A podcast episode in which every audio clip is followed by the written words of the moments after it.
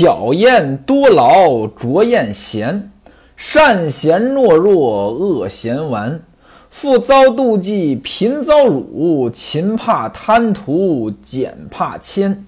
处事不分皆笑拙，见机而作又宜奸。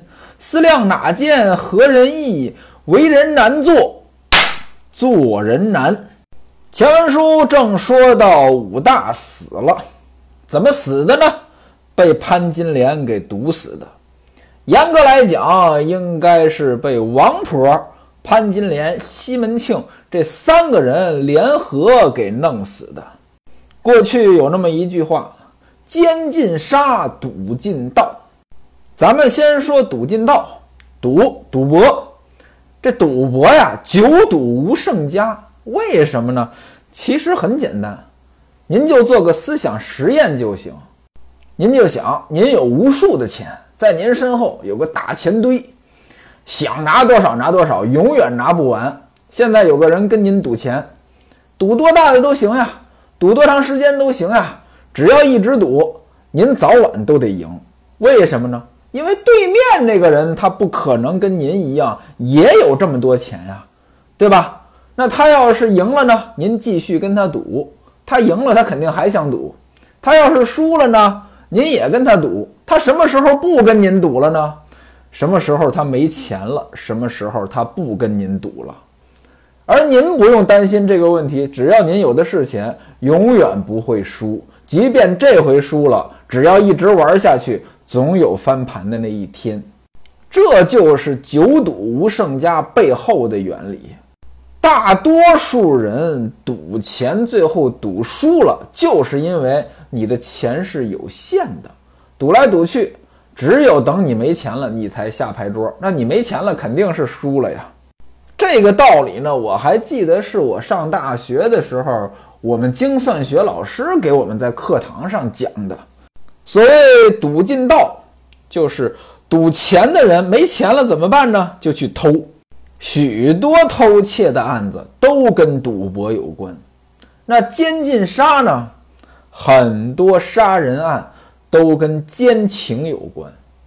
我个人比较喜欢看这些案件啊，我真的发现这个规律，很多的杀人的案件都跟奸情有关。您看这西门庆，本来一开始呢就想跟潘金莲偷个情，现在呢闹出人命来了。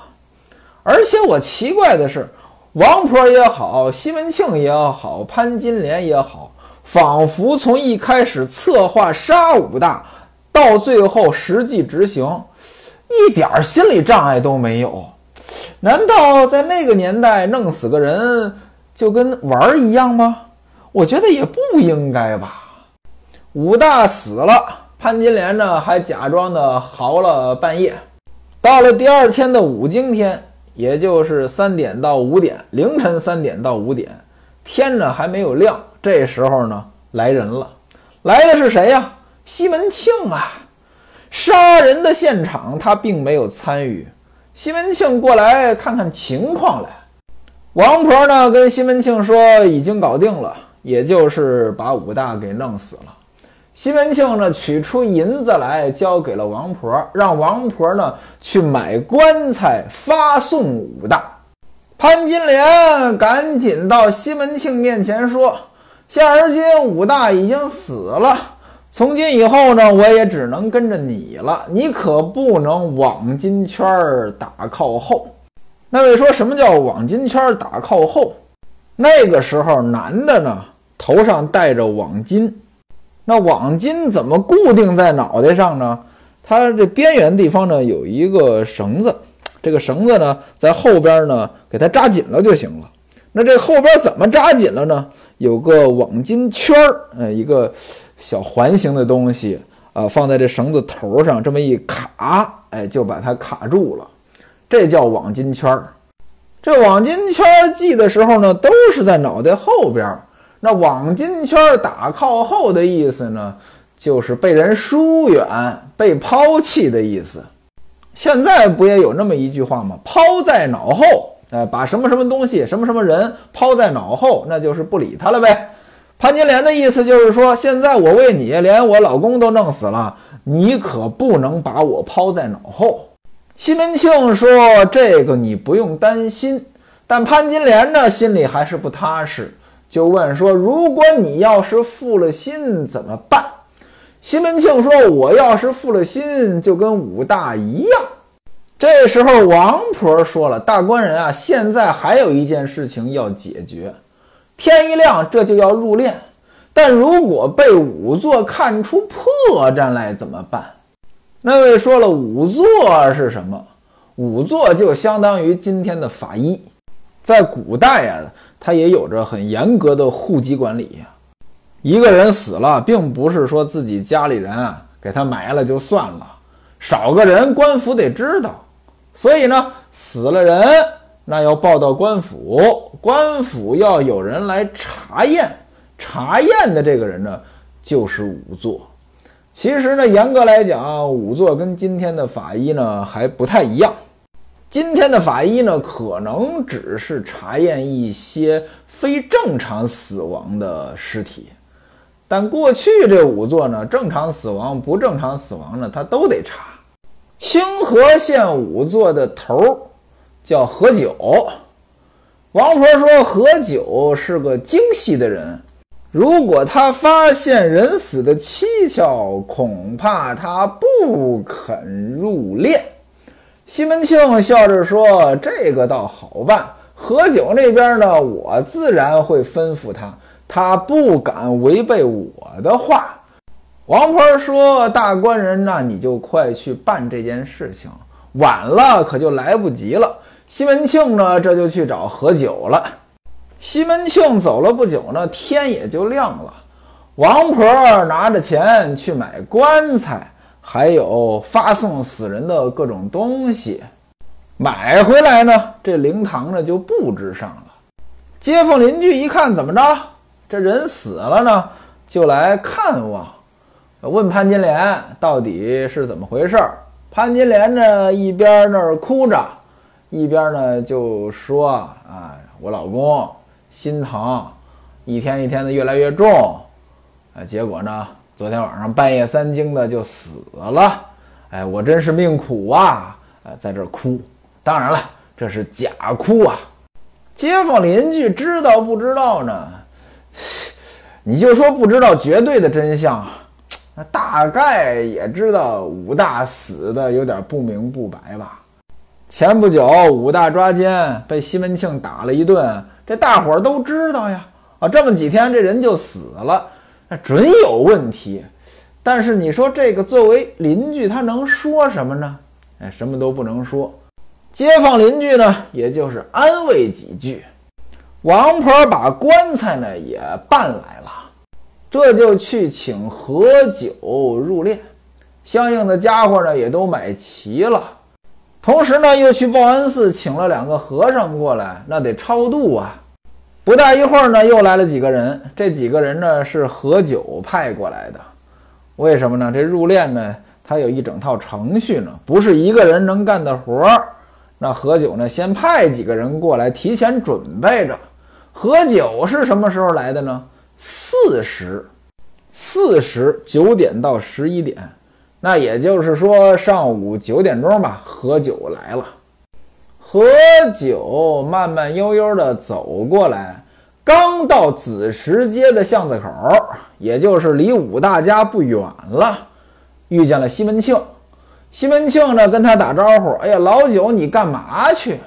何九说：“我去武大家，武大死了呢，我去给他入殓。”西门庆说：“那咱们借一步说话。”何九就跟着西门庆两个人来到街角的一个小酒馆，找了个雅间儿坐下。西门庆说：“老九，请上座。”何九赶紧的客气：“哎呀，我是什么人呀？不能跟您大官人一块儿坐呀。”在古代，仵作的地位呢是很低的，为什么呢？就是。中国古代的人呢，都避讳尸体，啊，不愿意跟尸体打交道，所以呢，做仵作的人呢，都是贱民。一直到清朝，仵作的地位呢才稍稍有那么一点儿的提升。但是这个历史惯性是很大的啊，呃，还是有很多人看不起仵作。所以呢，西门庆让何九上座。这个西门庆什么地位啊？那肯定呢，何九呢，他是要客气一番的，甚至他呃可能都不敢坐。西门庆说：“老九何故见外？赶紧坐，赶紧坐。”两个人呢就相让了一回呢，就都坐下了。西门庆特意吩咐酒保要上好酒，反正好酒好菜的就都端上来。您想呀，何九心里边他能没有疑惑吗？啊，我什么人，他什么人？他今天对我这么客气，那肯定是有事儿啊。简短截说，两个人喝了几杯酒，西门庆呢拿出来一锭雪花银子，放在何九面前，说：“老九，你可别嫌少，明天呢我还有重谢。”何九赶紧抱了个拳，说：“我也没干什么，您怎么给我这么多钱啊？大官人，您是不是有什么事儿需要我效力？有事儿您就吩咐。”西门庆说：“老九，你也别见外，这钱呢，你先收下。”何九说：“您先说。”西门庆说：“也没别的事儿，等一会儿你给武大入殓的时候。”还麻烦你呢，照顾照顾。如果说有什么地方有问题，一床锦被这么一盖呢，也就完了。等一会儿呢，你到他家呢，也还会有一些辛苦钱儿。何九说：“我还以为是什么事儿呢，这不是小事儿吗？有什么要紧的？您呢，这钱呢，就别给我了。”西门庆说：“那你要是不收，可就是不给我面子。”这话一说，那就没法聊了。何九本来就怕西门庆，因为西门庆跟官府走得近啊，赶紧的把钱收了，又喝了几杯酒。西门庆把酒保叫过来，跟酒保说呢：“你先记账，明天我再来给钱。”两个人呢就走下了酒楼，走出去了。临分别之前，西门庆嘱咐何九：“老九，这事儿可就拜托你了，跟谁都别提，我一定是另有补报。”说完之后，西门庆就离开了。何九拿了西门庆的银子，心里可就犯嘀咕啊！有了这银子，那就不用说了，武大的死呢，他一定是有问题的了。但何九想，这银子我还是得留着。为什么呢？将来五二回来，万一要找我，我得给自己留个退路呀。这银子也是证据呀。您看啊，何九呢，其实甭管是出于自保啊，还是出于什么原因呢，他这个本心呢，可能还。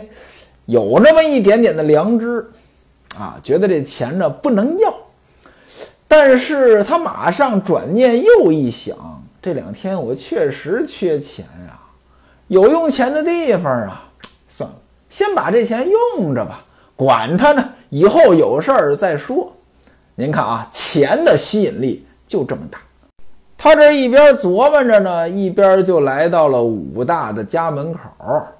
您想呀，本来他九点就到了，跟西门庆喝了个酒，又说了这么多事儿，那就耽误时间了呀。他派过来的那几个人呢，早就在门口等他了，包括王婆心里边等的也着急。何九这一到呢，赶紧问自己派过来的人说：“这武大是得什么病死的？”这些人说呢，他家里人说是得了心疼病死的。何九一撩帘子，迈步进屋。王婆说：“哎呦，怎么这么长时间呀？这都快晌午了，你怎么才来？”何九说：“我遇到了一些小事儿，来迟了一步。”这时候，何九打量着潘金莲。此时的潘金莲从头到脚都是白的，正在那儿哭呢。那当然了，这是假哭啊。何九呢，宽慰了几句，说：“娘子节哀，大郎已是归天去了。潘金莲在那抹着眼泪说：“我这命怎么这么苦啊？我老公得了心疼病，这才几天呀，就把命给丢了，撇下我一个人在这世上受苦。”何九上一眼下一眼打量着潘金莲，心想：武大的娘子我倒是听说过，不过见着这才是第一次见。原来这么漂亮呀！怪不得西门庆一出手就给我十两银子，这钱花的值。何九这就走向灵前要看武大的尸体。这时候呢，阴阳生念了一通经。然后呢，把这千秋幡儿呢给接起来。什么叫千秋幡儿？就是盖在武大身上的白布。另外呢，再扯开白绢。何九这么一看，哎呀，看这个武大指甲发青，嘴唇发紫，面皮发黄，眼睛突出，这一看就是中毒而死。旁边何九的两个下人说。这怎么脸也紫了，嘴唇上还有牙痕，嘴中还有出血。何九一听，赶紧就给拦住，休得胡言。这两天天气十分炎热，这尸体有些变化也是正常。于是呢，大家伙儿在何九的吩咐之下，就把武大呢给入殓了，死尸装在了棺材之内。再用这个钉子给钉了啊！过去啊，这棺材盖也叫棺材天啊，装了死尸得是拿那个钉子呢给钉了。这钉子叫长命钉。这事儿呢到这儿就基本上算结束了。王婆也好，潘金莲也好，这就放心了。于是呢，王婆让潘金莲拿出一吊钱来交给何九。一吊钱，咱前文书说过，一千文钱。这钱呢也不少，啊，何九呢还有下人，对不对？那你得给人家辛苦费啊。何九就问准备什么时候出殡。王婆说：“说大娘子说了，大娘子就是潘金莲。潘金莲说了，停三天就出殡，然后呢在城外火化。您注意啊，死尸停三天，这在过去呢都有这个停尸的这习俗。这习俗打哪儿来的？”我个人觉得呀，过去这医疗手段它不够发达，这人呢到底死没死呢？呃，也判断不准，所以呢，可能就留下了一个停尸的习惯，啊，这我估计这是停尸最初的目的。可能有些人停着停着又缓过来了，就包括我小时候，我记得我听家里人说过，说当初呢，有个地方有个老太太死了。呃，死了停尸呢，都停在这个门板上了。结果呢，啊，这个家人呢守着老太太尸体，在旁边喝粥。啊，一喝粥呢，这老太太嗓子里边有声音。家人一看怎么回事儿，然后呢就往老太太嘴里塞这个粥。老太太呢又吃了半碗粥，缓过来了，又活了二年。那当时老太太怎么死了呢？其实没死，她是饿的。为什么饿的呢？儿子不孝顺，因此呢，我觉得过去有这个停尸的习惯呀，十有八九是因为古代的人很难判断这个人到底是不是真死了，这就是最初的目的啊。那当然了，所有的事情，呃，慢慢的，呃，都有可能发生变形。停尸这个事情后来就变成排场了。我听说有的停尸能停七七四十九天，这就没必要了。入殓完毕，何九呢也就走了。潘金莲呢，当天晚上又有酒有菜的去招待这些帮忙办丧事的人。第二天呢，请四个和尚过来念经。到了第三天早上五更天，啊，这一帮人过来抬棺材，啊，另外呢也有几个邻居呢跟着一起，啊，这个送武大最后一程。潘金莲仍然是一身重孝，坐着轿子跟着武大的棺材，一路上呢还在那儿假哭啊，哭自己的当家人啊，我滴你一甜，然后就这些吧。来到城外呢，有个化人场。这化人场呢，大概就相当于今天的火化场。不过那个时候应该是并不流行火葬，所以呢，这化人场的使用频率应该不高啊。简短截说，就把五大连同棺材呢一起给烧了，烧了个干干净净。当然了，骨头呢是剩下了，这骨头呢就撒在这个池子里边了。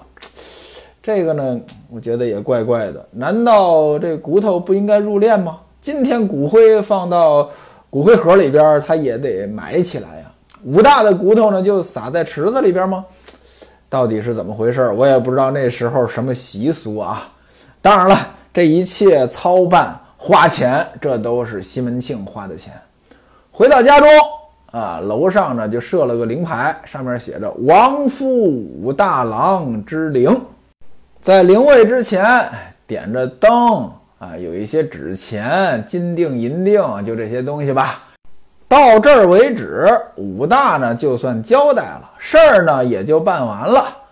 当天就把西门庆呢留在家里面，两个人呢就待在一起了。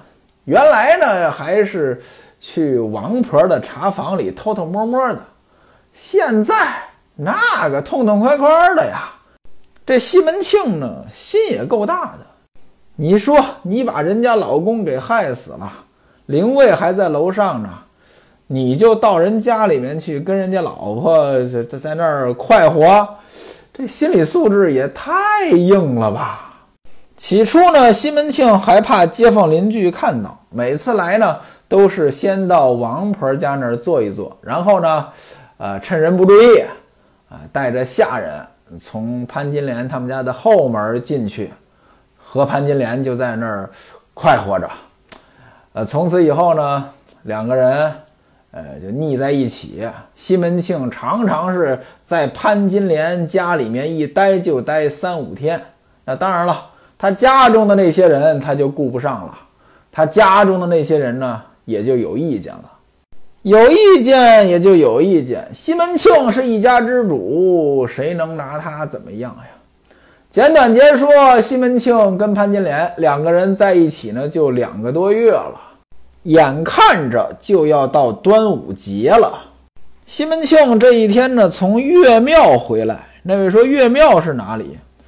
这应该不是杭州这岳庙啊，杭州这岳庙是岳王庙，那供奉的是岳飞。这个岳庙，我觉得应该是供奉的泰山神吧，东岳泰山嘛，应该是这个，但是我也不太确定啊。反正呢，西门庆从岳庙上回来，到了王婆的茶馆里边呢，就坐下了。王婆呢，马上端一盏茶就过来了，说：“大官人，你从哪里来？怎么不去看大娘子？大娘子就是潘金莲啊。”西门庆呢说：“我今天上庙上走走，呃，这不是过节了吗？我心里边呢也想念六姐，六姐就是潘金莲。前文书咱们说过，潘金莲在家里面排行六姐。西门庆跟王婆说：我要来看看潘金莲。潘金莲说呢，今天潘金莲的妈妈来了。”这会儿呢，恐怕还在潘金莲家。我呢去看看，看看方便不方便。那是啊，你们两个人搞这些事情得备人儿啊。潘金莲的妈妈在这儿，你不能直接过去啊。我帮你去看一看。这王婆呢，就走到了潘金莲他们家的后门，结果呢。看到潘金莲正在陪着她的妈妈呢，在房间里面喝酒，看见王婆来了，连忙呢就让座。潘金莲说：“干娘，您来的正好，您陪我妈呢吃个进门盏。”那位说什么叫进门盏？盏嘛，就是杯碗，进门进门来喝一杯，就是这个意思。很多地方呢，把这个解释成接待客人的习俗，客人一进门先喝一杯进门盏。但我觉得呢，这个地方如果解释成这个意思呢，他说不通。为什么呢？潘金莲说：“您陪我妈呢吃个进门盏，到明日养个好娃娃。”就是赶明儿呢生个孩子。这个您看，如果进门斩是招待客人喝的这个进门酒，那这个跟生孩子挨不着啊，对吧？所以呢，我理解这里边这个进门斩的意思，应该是新人新娘子进夫家喝的第一杯酒进门斩，啊，以后呢生娃娃。那当然了，潘金莲在这儿说这话呢是开玩笑，啊，拿王婆开玩笑呢。来来，你喝个进门斩，呃，明日呢养个好娃娃。王婆也知道他是开玩笑呀，说我连老伴儿都没有，上哪儿生孩子去？你这年轻呀！生孩子也应该你生啊！潘金莲说：“常言说得好，小花不结，老花结。这个不用解释啊，小花不结果，老花结果，什么意思呢？哎，我这年轻的生不了，你才生得了。”王婆就跟潘金莲的妈妈说：“你看你家女儿啊，这么能损人，说我是老花子，我这老花子恐怕以后你们还用得着呢。”潘金莲的妈妈呢，就说她从小啊就这嘴就这样，您呢别跟她一般见识。王婆说：“你家这乖女儿啊，真的是百灵百俐，真是个好女孩。到明天呀，不知道有什么有福的人呢能娶了她。”潘金莲的妈妈说：“王干娘，您是撮合山呀，您得帮我们张罗这个事儿啊。”于是呢，这就摆上了碗筷儿。潘金莲呢给王婆倒酒，王婆呢就陪着他们两个人呢又喝了几杯酒，小脸呢喝的是红扑扑的。